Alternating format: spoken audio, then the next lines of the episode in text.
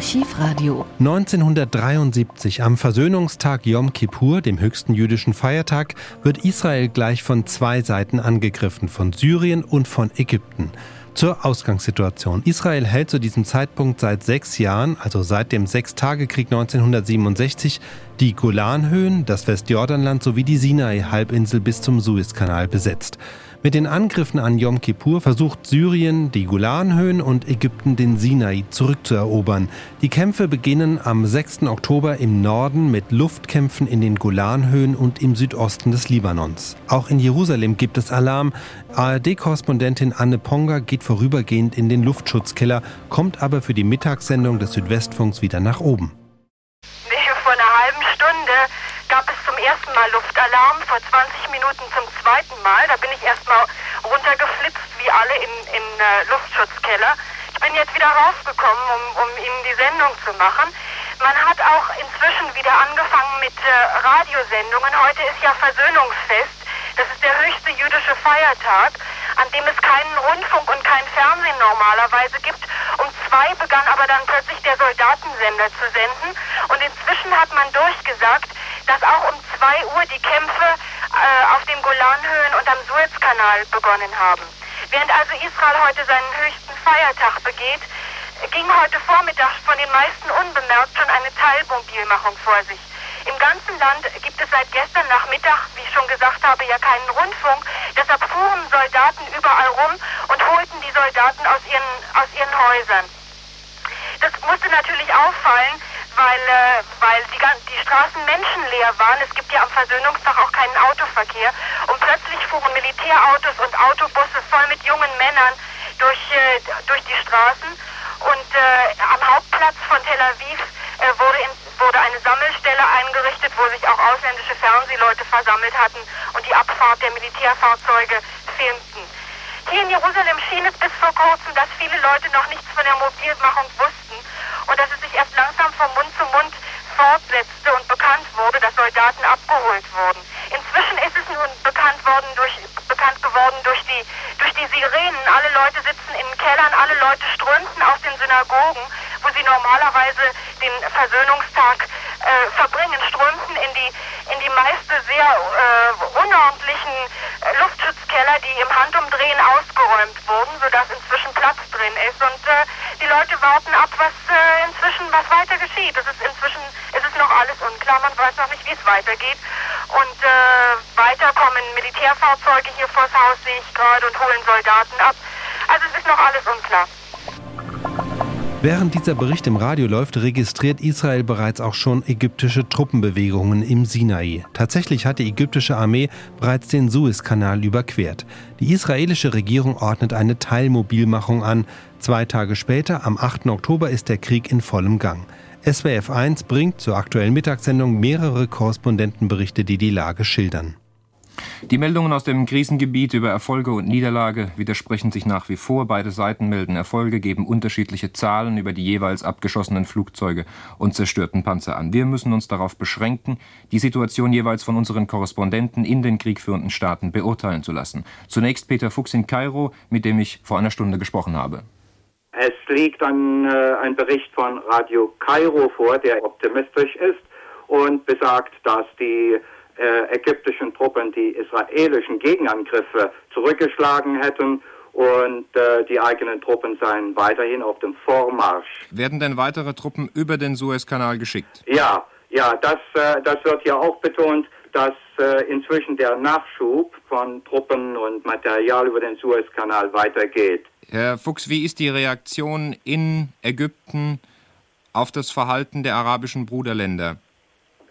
Ja, das beobachtet man hier natürlich be besonders äh, interessiert. Wie ihr bekannt worden ist, sind gestern die ersten algerischen Maschinen der, also der algerischen Luftwaffe eingetroffen. Außerdem hat der Irak schon hm, seit längerer Zeit ein, ein Kontingent, ein Truppenkontingent am Suezkanal stehen, das äh, bereits jetzt nun mit im Einsatz ist. Äh, was hier natürlich äh, auch mit äh, besonderem Interesse und auch mit Verwunderung verfolgt wird, ist eben doch die Einstellung Libyens. Nicht? Libyen ist nun mal der, der Partner Ägyptens, der Unionspartner in dem neuen gemeinsamen Staat. aber dessen Präsident Gaddafi hat äh, bisher offenbar noch keine Truppen beigesteuert. Stattdessen äußerte sich Gaddafi gestern eher kritisch, indem er erklärte, es bestünden unterschiedliche Auffassungen mit Ägypten und Syrien über deren Schlachtplan. Allerdings äh, wies er auch darauf hin, dass trotzdem Libyen äh, seinen äh, ägyptischen Brüdern im Kampf, wie er sagte, äh, gegen Israel natürlich mit Geld und mit Erdöllieferung beistehen werde. Dem Gaddafi geht es seinen Erklärungen nach darum, äh, Israel selbst anzugreifen und möglichst äh, zu besiegen, also im israelischen Kernland. Äh, dagegen äh, ist das Ziel äh, Kairos seinen Erklärungen zufolge immer gewesen, die besetzten arabischen Gebiete zurückzubekommen, also nicht im Sinai, Westjordanien, Golanhöhe. Weiter geht man hier zunächst nicht. Herr Fuchs, wie ist die Situation in Ägypten selbst? Wie sieht es in Kairo aus? Inzwischen merkt die Bevölkerung doch so langsam auch etwas von dem Kriegszustand, denn inzwischen sind die angekündigten Rationierungsmaßnahmen hier heute in Kraft getreten. Es werden es werden äh, Ausweise für Lebensmittelzuteilung und Benzinzuteilung ausgegeben. Das geschieht heute. Diese Auseinandersetzung kommt zu einem Zeitpunkt, zu dem die UNO zusammengetreten ist in New York und man fragt sich, was kann das politische Motiv sein der Ägypter? Äh, ich glaube, dass äh, das hauptpolitische Ziel dieser, dieser militärischen Vorgänge jetzt ist, konkretere Maßnahmen äh, zu beschließen, die darauf zielen, Israel endlich dazu zu bewegen, diese Friedensresolution aus dem Jahre 1967 durchzuführen. Allerdings liegt heute hier der, äh, die, die Äußerung eines wichtigen Kommentators vor, der äh, sagt, man werde also nicht einer Kampfeinstellungsanordnung des Sicherheitsrates oder irgendeiner anderen Stelle nachkommen, solange das Ziel des ägyptischen Vorstoßes nicht erreicht sei. Und das sei, das ist jetzt eben das Neue, doch daran die Befreiung aller israelisch besetzten Gebiete. Das könnte natürlich auch damit zusammenhängen, dass von israelischer Seite die, das militärische Ziel äh, inzwischen erweitert worden ist. Von dort hört man, dass äh, die Israelis nicht nur an das Ufer des Suezkanals zurückkehren wollen, sondern diesmal auch in das ägyptische Heimatland vordringen wollen, um wie, wie man hört, das ägyptische äh, Militärpotenzial dort zu zerstören.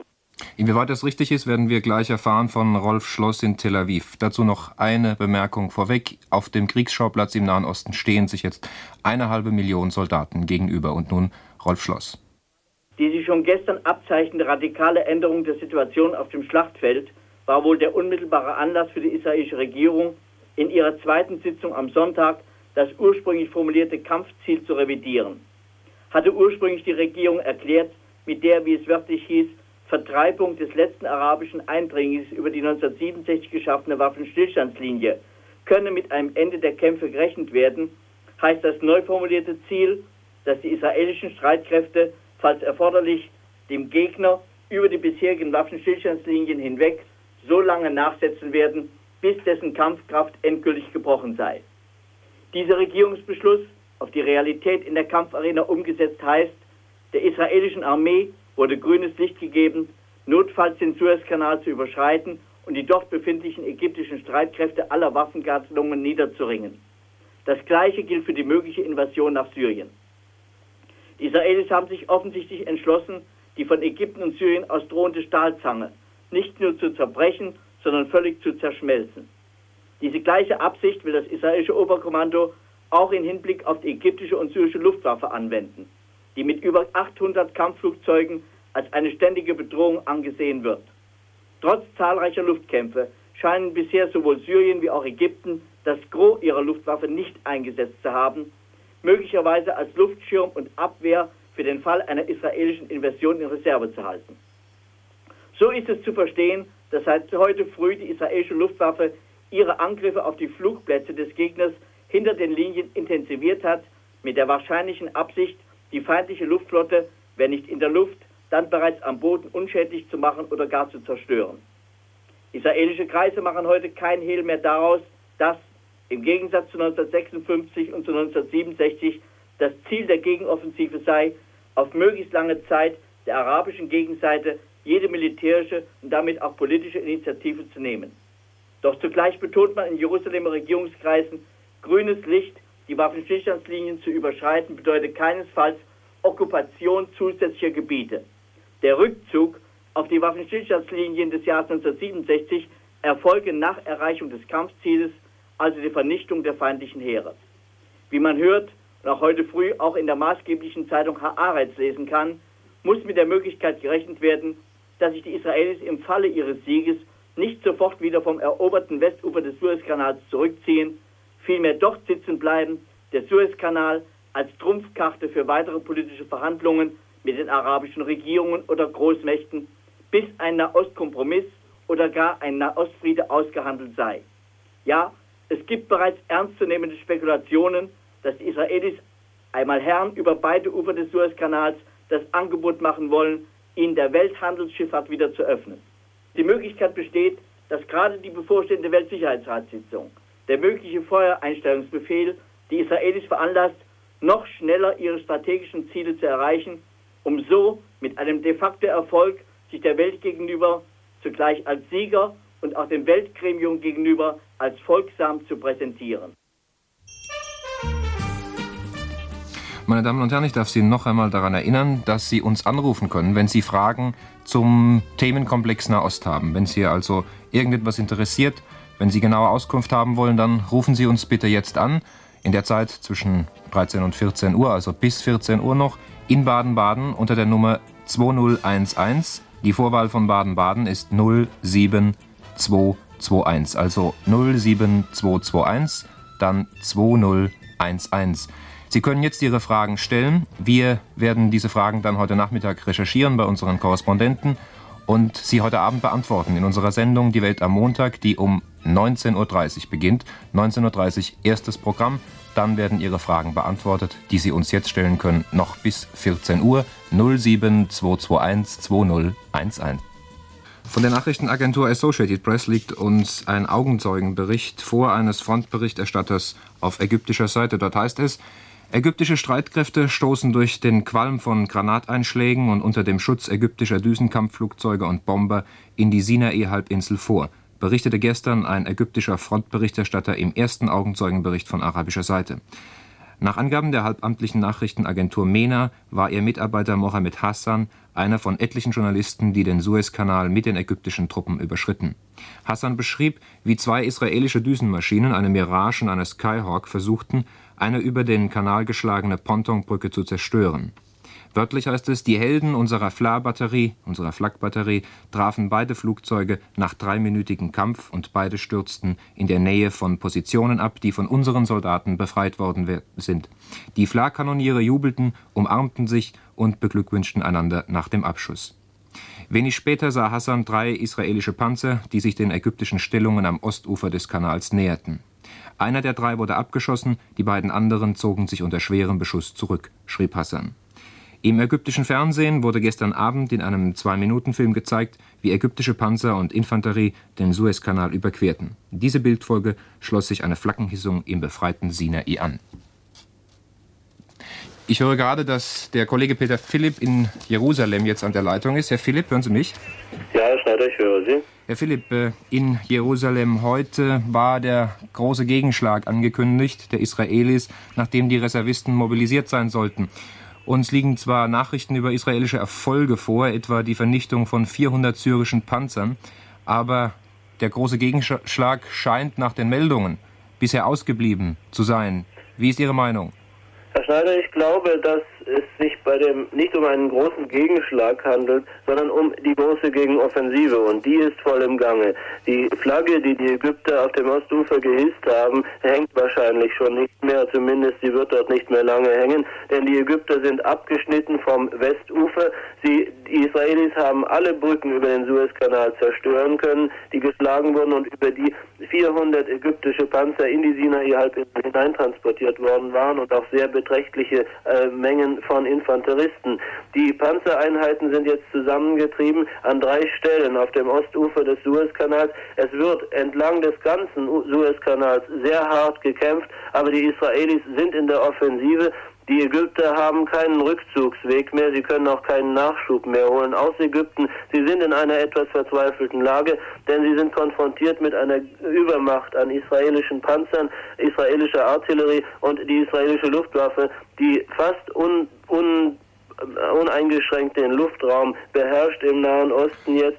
Die israelische Luftwaffe greift die Ägypter sowohl auf dem Ost- als auch auf dem Westufer äh, des Suezkanals an, aber auch weiterhin im Hinterland Ägyptens. Die Lage der Ägypter im, am Suezkanal ist also alles andere als rosig im Herr Philipp, dazu noch eine Bemerkung. Äh, die Ägypter haben doch ein sowjetisches Raketenabwehrsystem am Suezkanal installiert. Funktioniert das? Entweder haben es die Israelis zerstören können, das wundert, würde mich allerdings wundern, denn dann hätten sie das bekannt gegeben. Zumindest ist bis jetzt nichts von diesem Raketensystem bekannt geworden und es scheint entweder nicht zu funktionieren oder äh, nicht in Betrieb genommen worden zu sein. Kann es damit zusammenhängen? Es sind bisher keinerlei Abschüsse äh, von diesem von Raketen dieses Systems bekannt geworden. Es ist auch von ägyptischer Seite nicht erklärt worden, dass diese Raketen benutzt worden seien. Die Israelis jedenfalls scheinen ziemlich unbehindert dort zu agieren. Äh, andererseits gelang es auch der ägyptischen Luftwaffe heute bis nach Sinai vorzudringen und sie versuchten dort israelische militärische Einrichtungen zu bombardieren, wurden jedoch von den Israelis in Luftkämpfe verwickelt und äh, bei diesen Luftkämpfen und auch bei dem Beschuss durch israelische Flak wurden nach israelischen Angaben zumindest 15 ägyptische Maschinen abgeschossen, während die Israelis dabei keine Verluste erlitten. Wie sieht es an der syrischen Front aus? An der syrischen Front ist die Lage für die Israelis nicht weniger positiv. Äh, dort ist natürlich nicht der Kampf um ein so natürliches äh, Hindernis, um eine so natürliche Trennungslinie wie den Suezkanal, äh, aber die Syrer haben sich, nachdem sie in den ersten Stunden des Angriffs um einige Kilometer vorrücken konnten, sich bereits jetzt an, äh, angeschickt, äh, hier und da Rückzüge anzutreten. Und äh, syrische Truppen in der zweiten Linie beginnen anscheinend eine die ehemalige Waffenstillstandslinie zu befestigen, um die Israelis beim Nachstoßen zumindest daran zu hindern, weiter nach Syrien hinein vorzudringen. Herr Philipp, die syrische Luftwaffe war heute früh nur ganz kurz in Aktion. Auch da sollen einige Maschinen abgeschossen worden sein. Wie viele ist nicht bekannt. Aber die Aktionsmöglichkeiten der syrischen Luftwaffe dürften jetzt sehr beschränkt sein, denn die Israelis haben heute früh fünf der wichtigsten Luftwaffenbasen in Syrien bombardiert, in Entfernungen von 25 bis 70 Kilometer von der syrischen Hauptstadt Damaskus. Und die Syrer sollen dabei sehr schwere Verluste an Menschen und Material erlitten haben. Herr Philipp, hier darf ich kann ich was sagen. Im Falle Syrien kann ich etwas sagen zum Raketenabwehrsystem. Die Israelis haben gestern Nachmittag erklärt, sie hätten das syrische Raketenabwehrsystem von SAM-3 und SAM-2 Raketen fast völlig zerstört. Und das liegt, und das trägt wahrscheinlich mit dazu bei, dass die Israelis auch an der syrischen Front fast uneingeschränkt agieren können mit ihren Flugzeugen. So, um 13.47 Uhr, ich sagte, wir sind in Eile, deshalb gleich zu Ihnen, Herr Lotze. Äh, in den Niederlanden, das möchte ich vorausschicken, sollen sich Freiwillige für den Einsatz im Kriegsgebiet im Nahen Osten rekrutieren lassen. Sie haben recherchiert in Bonn, ob dies möglicherweise auch bei uns der Fall ist. Ja, eine, ein kriegerisches Ereignis von diesem Rang schlägt natürlich Wellen auch hier bis nach Bonn und bis in die Bundesrepublik. Ich habe mich erkundigt, aus der ägyptischen Botschaft war zu erfahren, dass dort zahlreiche Telefonanrufe eingegangen seien, in denen den Ägyptern viel Glück zu ihrem Waffengang gewünscht wird. Das Gleiche sei in vielen Telegrammen zum Ausdruck gekommen. Eine Reihe von Deutschen hat ihr Interesse bekundet, in die ägyptische Armee aufgenommen zu werden. Dieser Wunsch, so wurde mir gesagt, könne nicht realisiert werden. Den Anrufern und Absendern von Telegrammen würde für ihre Sympathiebeweise gedankt. Aus der israelischen Botschaft wird ähnlich, war Ähnliches zu erfahren. Auch hier zahlreiche Anrufe und ermunternde Telegramme. Außerdem Fragen, ob es ein Spendenkonto gäbe, damit Sympathisanten ihre Zustimmung zu Israels Kampf durch Spenden zum Ausdruck bringen könnten. Die Botschaft hat ein Konto bei der Bank für Gemeinwirtschaft in Bonn unter der Nummer 10105000785 eingerichtet. Blutspendenangebote und Medikamentenspenden sind eingegangen. Die Botschaft bedankt sich dafür, nimmt Namen und Adressen auf und sagt, dies sei zurzeit nicht nötig, man würde im Notfall darauf zurückkommen. Bei der israelischen Botschaft in Bonn-Bad Godesberg und bei israelischen Konsulaten in Hamburg und München sind bisher 20 bis 30 Anrufe eingegangen, in denen sich deutsche Bürger zum Dienst in der israelischen Armee angeboten haben. Von diesen Angeboten, so sagte man mir, werde man keinen Gebrauch machen.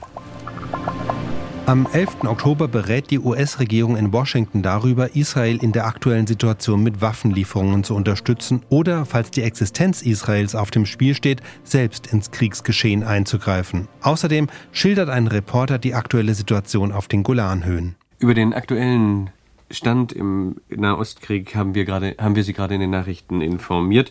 Äh, es ist aber zwei unserer Korrespondenten gelungen, an die Front zu kommen. Und zwar Bernhard Sonne an die Front in, auf den Golanhöhen und Matthias Hart hatte gestern Gelegenheit, an den Suezkanal zu kommen. Wir haben jetzt schon auf Band vorliegen den Bericht von Bernhard Sonne und wir hoffen, dass wir auch noch bekommen einen Bericht von Matthias Hart aus Kairo. Ob die Leitung zustande kommen wird, das wissen wir jetzt noch nicht genau. Ich bitte also deshalb jetzt zunächst einmal darum, dass wir den Bericht von Bernhard Sonne erfahren.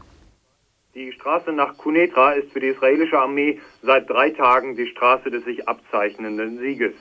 Ein Sieg freilich, der auch für die Israelis teuer erkauft werden musste. Denn entlang der Straße liegen die Panzerwracks mit den Abzeichen der israelischen Streitkräfte, zerschossen und ausgebrannt. Ein Besuch auf den Golanhöhen zeigt deutlich, wie gefährlich der Angriff der Syrer hier gewesen ist. Die syrischen Panzerspitzen schießen am Samstag und Sonntag bis acht Kilometer an den Jordan vor, der vor dem Sechstagekrieg die Grenze zwischen Syrien und Israel bildete. Israelische Offiziere an der Front berichteten, dass die Syrer erstmals auch in der Nacht ihre Angriffe fortsetzten und zum Teil bis zu viermal angriffen. Die Syrer rangen auch den sieggewohnten Israelis Respekt ab. Der syrische kommandierende General war ein richtiger Kämpfer, sagte uns der stellvertretende Kommandeur der israelischen Nordfront. Erst nach verlustreichen Kämpfen konnten die Israelis die Syrer langsam zurückdrängen. Bis gestern Abend eroberten sie alle von den Syrern am Wochenende eingenommenen Gebiete wieder zurück und stießen über die Waffenstillstandslinie weiter vor. Kurz hinter der Hauptkampflinie sieht man die Spuren einer der größten Panzerschlachten in der modernen Waffengeschichte. Zuerst liegen am Straßenrand auf dem Wege nach Kunetra, der Grenzstadt, an der Waffenstillstandslinie die israelischen Panzerwracks. Wenige Kilometer weiter wird die Zahl der zerschossenen Tanks zahlreicher. Es sind die zerfetzten, ausgebrannten Panzer der Syrer. Die Leichen der Panzerbesatzungen liegen noch neben der Straße oder hängen in den Panzertürmen. Niemand hat sich bisher die Zeit genommen, sie zu begraben. Doch selbst den Panzerwrack sieht man noch an, dass die Syrer diesmal hochmodern und offensichtlich gut gewartete Waffensysteme in den Kampf schickten, zumeist sowjetische Panzer der Typen T-62 und T-54. Doch wenn auch die Israelis jetzt die militärische Initiative ergriffen haben, so machten die Syrer gestern Abend deutlich, dass sie den Kampf noch nicht aufgegeben haben. Als die internationale Presse gestern erstmals das Schlachtfeld auf israelischer Seite besichtigen konnte, belegten die Syrer plötzlich die gegenüberliegenden Hügel minutenlang mit schwerem Raketenartilleriefeuer, freilich ohne zu treffen. Obwohl die Israelis am Morgen nach eigenen Angaben noch 17 syrische Flugzeuge über der Front abschossen, sah es am Nachmittag so aus, als überlasse die syrische Luftwaffe die Bodentruppen ihrem Schicksal. Über dem Schlachtfeld war kein einziges syrisches Flugzeug zu sehen. Der Krieg beginnt in Israel erst etwa 25 Kilometer hinter der Front. Am See Genezareth, der etwa 30 Kilometer hinter der Hauptkampflinie liegt, rollen weiter die Touristenbusse. Erst dahinter häufen sich die Nachschubkolonnen mit Munition und Benzin, drängen sich die Lastwagen und Panzer auf den engen, aber gut ausgebauten Straßen. Die israelischen Streitkräfte sind mittlerweile gut organisiert. Die Bereitstellungsräume sind tief gestaffelt, auf den Hügeln haben Flugabwehrbatterien Stellung bezogen, Hubschrauber bringen ständig Verletzte von der Front in weiter entfernte Krankenhäuser.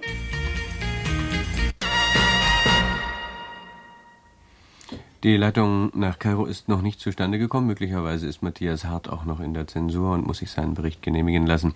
Äh, deshalb meine Frage jetzt nach Washington, Robert Röntgen. Es halten sich hartnäckige Gerüchte darüber, dass die Sowjets eine Nachschubbrücke für die Syrer äh, äh, Luftbrücke für die Syrer errichtet haben, dass sie also sehr massiv eingreifen durch Nachschub in diesen in den Nahostkrieg.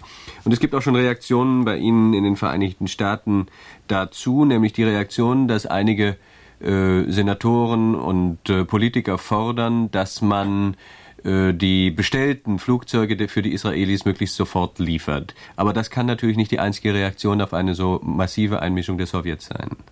Ja, die Gerüchte sind in Washington schon mehr als Gerüchte. In Washington ist bestätigt worden, dass Informationen darüber vorliegen, dass die Sowjetunion durch eine Luftbrücke Waffen nach Syrien liefert und damit die im Krieg vernichteten Kriegsmaterialien wieder ersetzen will. Und das ist nach Ansicht der Amerikaner ein Verstoß gegen die Entspannungspolitik und die amerikanische Regierung, die zuerst die Hände von dem ganzen Konflikt weglassen wollte, in der Erwartung, dass Israel die Angriffe zurückschlagen könne, sieht sich jetzt einer neuen Situation gegenüber.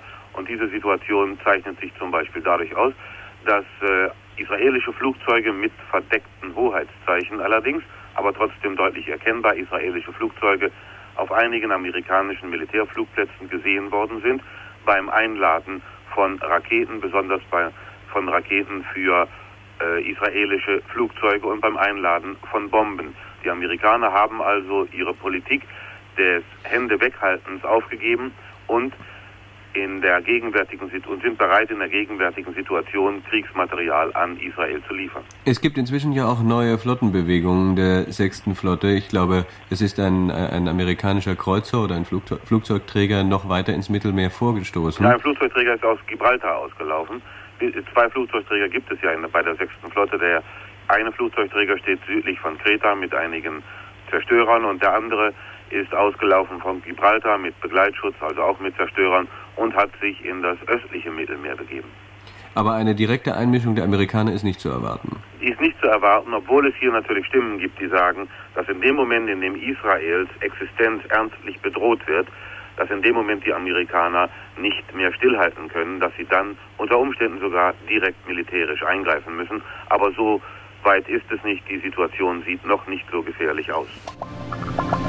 Am 22. Oktober hat sich die Lage deutlich zugunsten Israels entwickelt. Syrien ist faktisch besiegt, die ägyptische Armee am Suezkanal eingekesselt. Der Weltsicherheitsrat ruft beide Seiten zum Frieden auf und es gibt konkrete Vorschläge für eine Friedenslösung. Dieser Friedensplan bestimmt die Berichterstattung an jenem 22. Oktober. Guten Tag, meine Damen und Herren. Die Sendung heute steht ganz im Zeichen der Friedensbemühungen im Nahostkonflikt. Die Meldungen überschlagen sich. Es ist sehr schwierig, einen Überblick zu bekommen. Unsere Nachrichtenredaktion hat versucht, einmal die Entwicklung der letzten Stunde zusammenzustellen. Mehr als sechs Stunden sind vergangen, seitdem 14 Mitglieder des Weltsicherheitsrats einem Appell zum Waffenstillstand an die Kriegführenden im Nahen Osten gerichtet haben. Auf dem Kriegsschauplatz aber gibt es kein Anzeichen für eine Feuereinstellung. Im Gegenteil, erbitterte Gefechte an allen Fronten. Den Israelis ist es gelungen, in einer Luftlandeoperation strategisch wichtige Vorteile am Berg Hermon zu erzielen und damit die weit auf syrischem Gebiet vorgeschobene Front abzusichern. An der Suezfront versuchen die Ägypter Boden gut zu machen. Nach Jerusalemer Angaben ohne Erfolg. Vielmehr wollen die Israelis auch hier weiter im Vormarsch sein und den schon bestehenden Brückenkopf auf der Westseite des Suezkanals weiter ausbauen der gegenwärtige Frontverlauf in Kilometerzahlen gestützt auf das Oberkommando in Tel Aviv. Israelis stehen etwa 75 Kilometer vor Kairo und etwa 40 Kilometer vor Damaskus. Andererseits halten die Ägypter einen rund 30 Kilometer langen Streifen auf der Ostseite des Suezkanals. Dies wäre der Verlauf der neuen Waffenstillstandslinien, wenn auch die Araber den Plan des Weltsicherheitsrats akzeptieren. Die Resolution geht von drei Punkten aus Erstens Feuereinstellung an den gegenwärtigen Positionen. Zweitens sofortige Aufnahme von Verhandlungen mit dem Ziel eines dauerhaften Friedens. Und drittens Verwirklichung der Friedensresolution aus dem Jahre 1967. Israel will der UNO-Aufforderung unter der Bedingung folgen, dass die Araber gleichzeitig das Feuer einstellen, dass sie alle Kriegsgefangenen freigeben und dass von ihnen nicht verlangt wird, die im Sechstagekrieg eroberten Gebiete völlig aufzugeben diese bedingte Zustimmung kam erst nach einer dramatischen Kabinettssitzung und wiederholten Rücksprachen mit Washington zustande. Inzwischen ist Henry Kissinger, der in Moskau die UNO-Resolution im Entwurf ausgehandelt hatte, in Tel Aviv eingetroffen, um an Ort und Stelle auf einen umgehenden Waffenstillstand hinzuwirken. Auf der anderen Seite bemüht sich der sowjetische Ministerpräsident Kosygin um Kompromissbereitschaft. Er traf am Vormittag überraschend in Kairo ein. Dort berät Staatspräsident Sadat mit seinen Ministern und der militärischen Führung, wie man auf den Appell des Weltsicherheitsrats reagieren wird. Der Irak hat vor wenigen Minuten wissen lassen, dass eine Annahme der UNO-Resolution nicht in Frage kommt. Einige inoffizielle Kommentare aus dem arabischen Lager Wir haben in diesem Krieg bereits einen zu hohen Preis an menschlichen Leiden und militärischer Ausrüstung gezahlt, nur um dort zurückzugehen, wo wir begonnen haben. Oder wir haben nichts gewonnen, wenn wir jetzt einem Waffenstillstand zustimmen. Israel hat der Friedensresolution des Weltsicherheitsrates zugestimmt, aber auch einige Bedingungen daran geknüpft. Der Irak hat sie inzwischen abgele abgelehnt und man wartet natürlich jetzt gespannt, wie werden sich Syrien und Ägypten verhalten, die ja nun die Hauptgegner in diesem Krieg mit Israel sind. Wie man in Kairo diesen Vorschlag aus der UNO bewertet und welche Möglichkeiten sich ergeben, das schildert Peter Fuchs. Wenige Stunden vor Ablauf der vom Weltsicherheitsrat gesetzten Frist für das Inkrafttreten der Kampfeinstellung im Nahen Osten liegt noch keine offizielle Entscheidung Ägyptens darüber vor. Wie verlautet, hätten diese Nacht um 2 Uhr Kontakte auf höchster internationaler Ebene mit Kairo stattgefunden. Man nimmt an, dass die sowjetischen Führer Präsident Sadat telefonisch sofort über ihre Vereinbarungen mit dem amerikanischen Außenminister Kissinger informiert haben. Bisher zeigten sich die Ägypter in der Frage einer Einstellung der Kämpfe eher lustlos. Noch heute früh meinte eine der Kairoer Zeitungen, eine Waffenruhe bringe Israel nur Vorteile, nämlich den politischen Wert der militärischen Erfolge der Araber und deren damit verbundene verbesserte Verhandlungsbasis zu neutralisieren und gleichzeitig selbst eine Atempause zu erreichen, während der die Israelis ihre Verluste an Kriegsgerät wieder auffrischen könnten. Trotzdem darf man nicht vergessen, dass die von Präsident Sadat in seinem Friedensplan genannten Bedingungen für eine Kampfeinstellung mehr oder weniger in der neuen Resolution des Weltsicherheitsrates von vergangener Nacht berücksichtigt sind. Dazu gehört vor allem die sofortige Durchführung der ursprünglichen Nahostresolution der UNO vom November 1967 die unter anderem auch die von Ägypten immer wieder geforderte Rückgabe der von Israel vor sechs Jahren eroberten arabischen Gebiete vorschreibt. Wenn der Sicherheitsrat vergangene Nacht auf die 67er Resolution Bezug nimmt, lässt man den Punkt Israels Rückzug nach wie vor offen für unterschiedliche Interpretationen.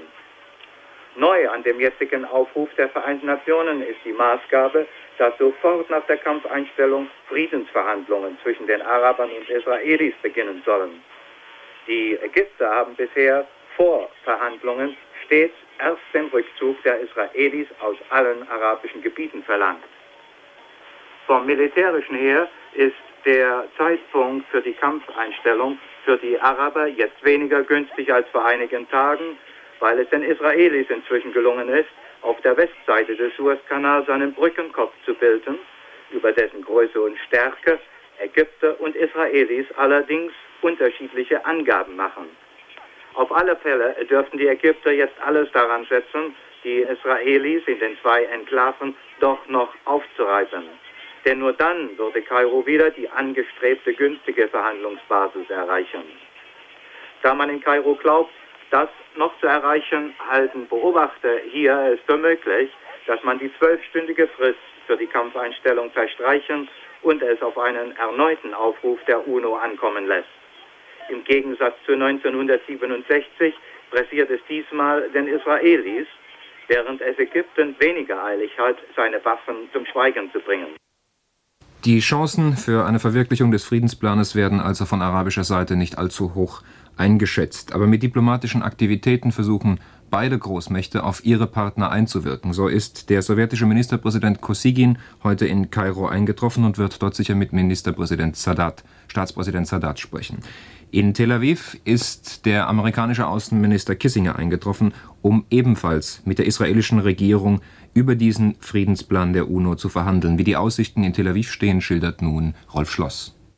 Um 5.52 Uhr hat für die heutigen zwölf Stunden und die vielen Stunden und Tage danach der Weltsicherheitsrat die Bedingungen zum Waffenstillstand und dem daraus erhofften Frieden gestellt. Doch die Gegenbedingungen, oder genauer gesagt die Vorbedingungen, diktieren im Augenblick noch aus der Kampfarena die Zerstrittenen dem Weltsicherheitsrat, den Super- und den Großmächten. Um die Stunde dieses Berichtes hüllt sich die syrische Regierung noch in Schweigen. Fehlt die offizielle Zusage Kairos, bleibt es bisher einzig noch dem Weltsicherheitsrat in der dramatischen Nachtsitzung übermittelte Ja der Israelis zum Ersuchen der amerikanischen Regierung. Doch so wie andeutungsweise der ägyptische Außenminister die bisherigen Maximalvorbedingungen Kairos aufzeigte, israelische Rückgabe ungeteilten Territoriums und garantierte Selbstbestimmung der Palästinenser als gesamtarabische Vorbedingung zum Ja, so unterbreitete auch Jerusalem noch in der Weltsicherheitsratssitzung seine Vorbedingungen. Erstens sofortiger Austausch aller Kriegsgefangenen, über 1300 sind in israelischer, über 400 in arabischer Hand. Zweitens volle Erfüllung der Feuereinstellung in Gegenseitigkeit. Damit besagt Israel, dass alle arabischen Staaten, die heute im offenen oder erklärten, im direkten oder indirekten Krieg stehen, die Feuerpause zu respektieren haben. Und wenn beispielsweise Jordanien Ja sagt, aber Syrien, Marokko oder der Irak schweigen oder Nein sagen, dann gilt für die Israelis vor Ort keine Waffenruhe an der Nordfront. Und wenn der Sudan und Algerien am Suezkanal nicht ihren Einheiten Waffenstillstand garantieren, dann wird auch hier das mögliche Jahr Kairos den Kämpfen kein Ende setzen.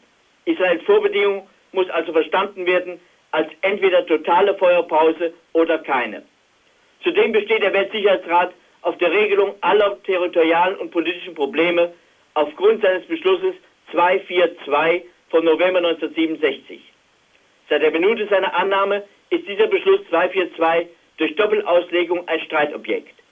Die Originalfassung in englischer Sprache besagt Rückzug aus besetzten Gebieten, von den Israelis interpretiert als Nichtabzug aus allen besetzten Gebieten, ergo Verhandlungen über die zukünftigen Grenzen. Die französische Version des Beschlusses lautet Rückzug aus den besetzten Gebieten, also, so die arabische Version, eindeutige Rückgabe aller Gebiete. An dieser unterschiedlichen Interpretation scheiden sich heute die nahöstlichen Geister. Um in der politischen Nahostarena in diesen schicksalsschweren Stunden ein letztes zu versuchen, den nächtlichen Beschluss des Weltsicherheitsrates in reale Befolgung umzuwandeln, kam soeben um die Mittagsstunde Henry Kissinger im Direktflug aus Moskau nach Israel. In diesen Nachmittagsstunden wird Kissinger in Israel alles in seiner Macht Stehende tun, um die zur Stunde noch bestehende Kluft zwischen der israelischen und arabischen, vielleicht auch sowjetischen Auffassung zu überbrücken, wird vielleicht auch zwischen Jerusalem und Washington noch bestehende Hürden aus dem Weg räumen. Eine steht zur Stunde fest. Die gefährdete Detente der Supermächte ist gerettet. Doch, ob der Weltsicherheitsratbeschluss auf die Realität in der nahöstlichen Kriegsarena heute schon eine sichtbare Folge hat, ich möchte es bezweifeln. Schon zu oft verbrannte der papierne Frieden aus New York im nahöstlichen Feuer. 24. Oktober. Es gibt einen Waffenstillstand, aber die israelische Opposition ist damit unzufrieden. Sie ist der Auffassung, Israel hätte den Krieg fortführen sollen, um die arabischen Gegner so weit in die Knie zu zwingen, dass sie einem echten Frieden zustimmen. Vor der Feuereinstellung im Nahen Osten herrschte in Israel eine Stimmung, der sich sogar der sonst so überlegen schmunzelnde Schriftsteller Ephraim Kishon, drehen Sie sich um, Frau Loth, nicht entziehen konnte. Er schrieb zum Beispiel, dies ist der größte und wunderbarste aller uns aufgezwungenen Kriege, weil er der schwerste und schmerzlichste ist und weil wir ihn gewinnen werden, obwohl alles dagegen spricht. Zitat Ende und Ende der Auseinandersetzungen mit Waffen. Was nun, Peter Philipp, wie reagiert man in Israel darauf? Ja, gestern bereits und eigentlich schon am Abend davor äh, waren in Israel plötzlich Stimmen der Kritik laut geworden, dass die Regierung dem Waffenstillstand zugestimmt hat. Äh, nun muss man allerdings unterscheiden, wie diese Kritik aufkam. Da war ja die Lage anders an den Waffenstillstandslinien, also das heißt an der Front. Äh, da war der Sieg noch nicht komplett und heute glaubt man, dass man die arabischen Armeen besiegt hat. Die Opposition hat äh, vorgestern Abend und gestern besonders in der Parlamentsdebatte Debatte, die sehr, sehr heftig äh, verlief, äh, der Regierung vorgeworfen, sie mache jetzt auf halbem Wege Halt und sie gefährde dadurch die Zukunft des Nahen Ostens, die Zukunft Israels, denn man werde jetzt nur wieder einen neuen Waffenstillstand haben, aber keine Möglichkeit, eine Friedenslösung zu bekommen. Und die Mehrheit der Israelis, möchte ich sagen, ist überzeugt, dass die Araber nur dann zu einem Frieden bereit sind, wenn sie in die Knie gezwungen werden. Und deswegen äh, forderten die meisten und forderte vor allen Dingen in die Opposition, dass dieser Krieg fortgesetzt wird, bis die Araber in die Knie gezwungen sind. Und das allerdings scheint heute mehr oder weniger der Fall zu sein. Denn es hat sich ja einiges geändert seit der gestrigen Parlamentsdebatte und vor allen Dingen seit dem ersten Waffenstillstand, der am Montag verordnet worden war. Welche Konsequenzen hat nun die zweite UNO-Resolution, zielt ja darauf ab, welche Konsequenzen hat die Aufforderung eben diese Positionen von Montag wieder einzunehmen, welche Konsequenzen hat oder hätte diese Aufforderung für Israel? Äh, die äh, Konsequenz wäre, dass Israel wieder vom Golf von Suez zurückrücken müsste bis auf eine äh, nicht näher bestimmte Stelle, dass die Ägypter, die ägyptische dritte Armee, die jetzt völlig umzingelt ist, wieder einen Zugang bekommt zum ägyptischen Hinterland. Aber ich bin überzeugt, dass es nicht zu einem solchen israelischen Rückzug kommt, denn die Stellungen, die die Israelis am Montag inne gehabt hatten, sind unbekannt. Das heißt, die sind den Israelis bekannt, aber niemandem anderen. Es gab keine UNO-Beobachter dort. Die sind erst heute eingesetzt worden und sind, sind jetzt gerade auf dem Weg dorthin. Äh, niemand kann also genau sagen, bis wohin sich die Israelis zurückziehen müssten. Es ist wahrscheinlich eine leere Floskel, äh, die da hinzugesetzt, hinzugefügt wurde. Äh, die Israelis werden bleiben, wo sie jetzt sind. Das hat Verteidigungsminister Dayan heute Vormittag erklärt, als er das Westufer des Kanals äh, besuchte. Äh, er ist jetzt sehr oft dort in den letzten Tagen. Er erklärte, wir werden hier bleiben, bis es Verhandlungen gibt, um einen neuen, um einen Frieden im Nahen Osten zu schaffen. 27. Oktober. Der Waffenstillstand hält. Grund sind auch Gespräche zwischen Washington und Moskau. Für US-Präsident Richard Nixon, der im eigenen Land aktuell wegen der Watergate-Affäre massiv unter Druck steht, ist es wichtig, im Nahostkonflikt außenpolitisch zu punkten. Zweimal hat Präsident Nixon in den letzten Tagen öffentliche Erklärungen zu seinem Verhalten im Watergate-Skandal abgesagt. Begründung, die Nahostentwicklung lasse ihm keine Zeit zu solchen Erklärungen. Konsequent sprach Nixon in der vergangenen Nacht, als er sich nun endlich der Öffentlichkeit stellte, zuerst über die Haltung der USA im Nahostkonflikt. Präsident Nixon sieht nach den Ereignissen der letzten Tage die, ich zitiere, vielleicht beste Chance für einen dauerhaften Frieden im Nahen Osten seit 20 Jahren. Herr Röntgen in Washington, woher nimmt Richard Nixon diesen Optimismus? Ja, das hat er uns auch nicht gesagt. Er hat nur davon gesprochen, dass er Kontakt mit dem sowjetischen Parteisekretär Brezhnev gehabt hat und er hat mehr als deutlich angedeutet, dass er Brezhnev gezeigt habe, was eine Harke ist. Es gab einen Austausch von Botschaften, die auf beiden Seiten sehr offen und sehr direkt gewesen seien und er habe der Sowjetunion klar gemacht, dass der amerikanische Präsident, auch wenn er möglicherweise innenpolitische Probleme habe, in der Außenpolitik seine Handlungsfreiheit behalten habe und dass die Sowjetunion, so jedenfalls war der Sinn der Worte des Präsidenten, schließlich vor der harten Haltung der Vereinigten Staaten und besonders ihres Präsidenten zurückgeschreckt sei. Hat denn Präsident Nixon kein Wort zur UN-Friedenstruppe gesagt? Doch, er hat äh, gesagt, dass die Vereinigten Staaten auch bereit seien, Beobachter zu entsenden, unbewaffnete Beobachter, möglicherweise Zivilisten, aber dass dazu erst ein Ersuchen des UNO-Generalsekretärs Waldheim vorliegen müsse und dieses Ersuchen kommt ohne Zweifel auf dem schnellsten Wege nach Washington, denn auch die Vereinten Nationen möchten nicht ein einseitiges Übergewicht einer Großmacht im Nahen Osten. Und der Präsident sagte allerdings nicht, dass die Entsendung amerikanischer Beobachter äh, schon eine alte Angelegenheit ist, denn seit 1948 gibt es bei der UNO-Beobachtertruppe im Nahen Osten auch schon amerikanische Beobachter. Es ist also kein neuer Zug. Die Sensation ist eigentlich erst entstanden, als die Amerikaner jetzt in den letzten Tagen sagten, sie wollten eine Einmischung der Großmächte im Nahen Osten verhindern. Dabei haben sie unterlassen mitzuteilen, dass die Großmächte schon ihre Beobachter seit sehr vielen Jahren dort haben. Aber diese Beobachter gehören nicht zu der offiziellen UN-Truppe, die die Vereinten Nationen in den Nahen Osten entsenden, schon dabei sind zu entsenden. Nein, die Vereinigten Staaten möchten nicht, dass sie dazugehören. Zumindest möchten sie nicht, dass sie zu der Friedenstruppe gehören, also, also zu den bewaffneten Streitkräften, die die UNO dorthin geschickt hat. Die Beobachter sollen Zivilisten und unbewaffnet sein. Nun zu den zweimaligen abgesagten Erklärungen, nämlich das Thema Watergate. Nixon hat auch dazu heute Nacht einiges gesagt und hat natürlich gleich die Gegner geprügelt, vor allem etwa Fernsehen. Ja, die waren ja an allem schuld. Die sind ja immer an allem schuld gewesen. Das hat Präsident Nixon ja schon vor etwa zehn Jahren gesagt, als er die äh, Wahl zum Gouverneur in Kalifornien verlor. Und dort stand er dann der Presse gegenüber und sagte, und eins will ich euch sagen, ihr werdet Richard Nixon nicht mehr durch die Gegend treten können. Äh, er hat gestern eine bisher schärfste Attacke, das was bisher sein Vizepräsident Agnew gemacht hat, seine schärfste Attacke gegen die Presse geritten, ohne eigentlichen Grund. Er war offensichtlich auf harte und böse Fragen vorbereitet. Diese harten und bösen Fragen kamen nicht in der Weise, in der er sie erwartet hat, aber seine Antworten fielen so aus, als seien sie hart und böse.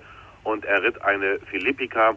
Er sagte dann auf eine Frage, auf die Frage eines Korrespondenten, warum sind Sie eigentlich so ärgerlich auf die Presse? Da sagte er, Sie müssen sich nicht einbilden, ich sei ärgerlich auf Sie. Ärgerlich kann man nur auf jemanden sein, vor dem man Respekt hat.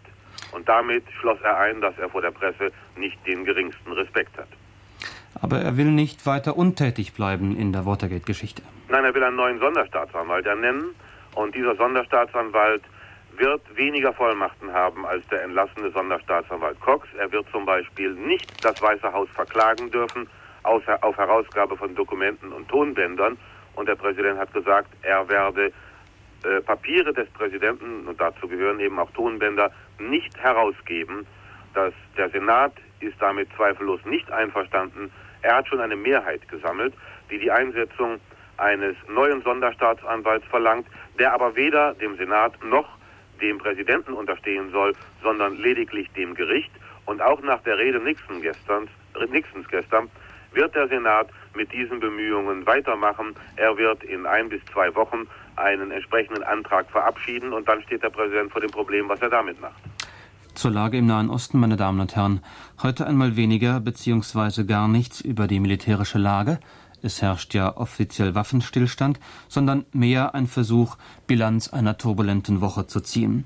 Herr Philipp in Jerusalem, wie ist die Stimmung in Jerusalem? Fühlt man sich dort als der moralische oder auch militärische Sieger?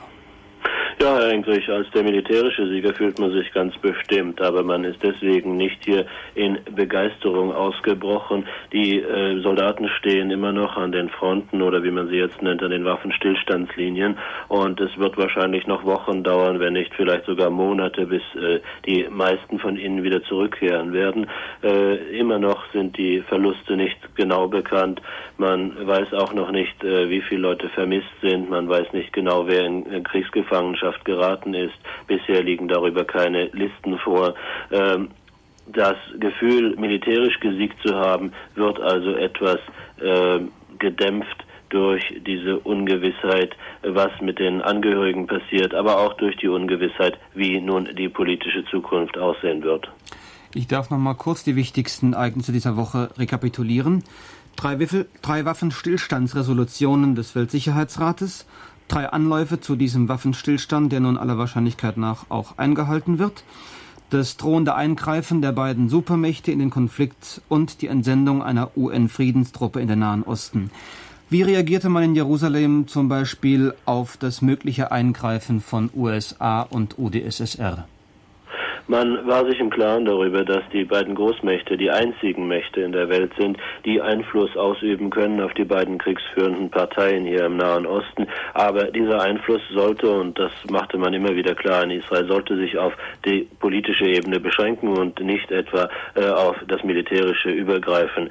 Äh, es sah tatsächlich nun in den letzten Tagen mindestens einmal oder zweimal so aus, als würde äh, sowohl die Sowjetunion als auch die USA äh, beginnen, militärisch einzugreifen. Und das wäre natürlich äh, zum, zum schlechten, vom Schlechten gewesen.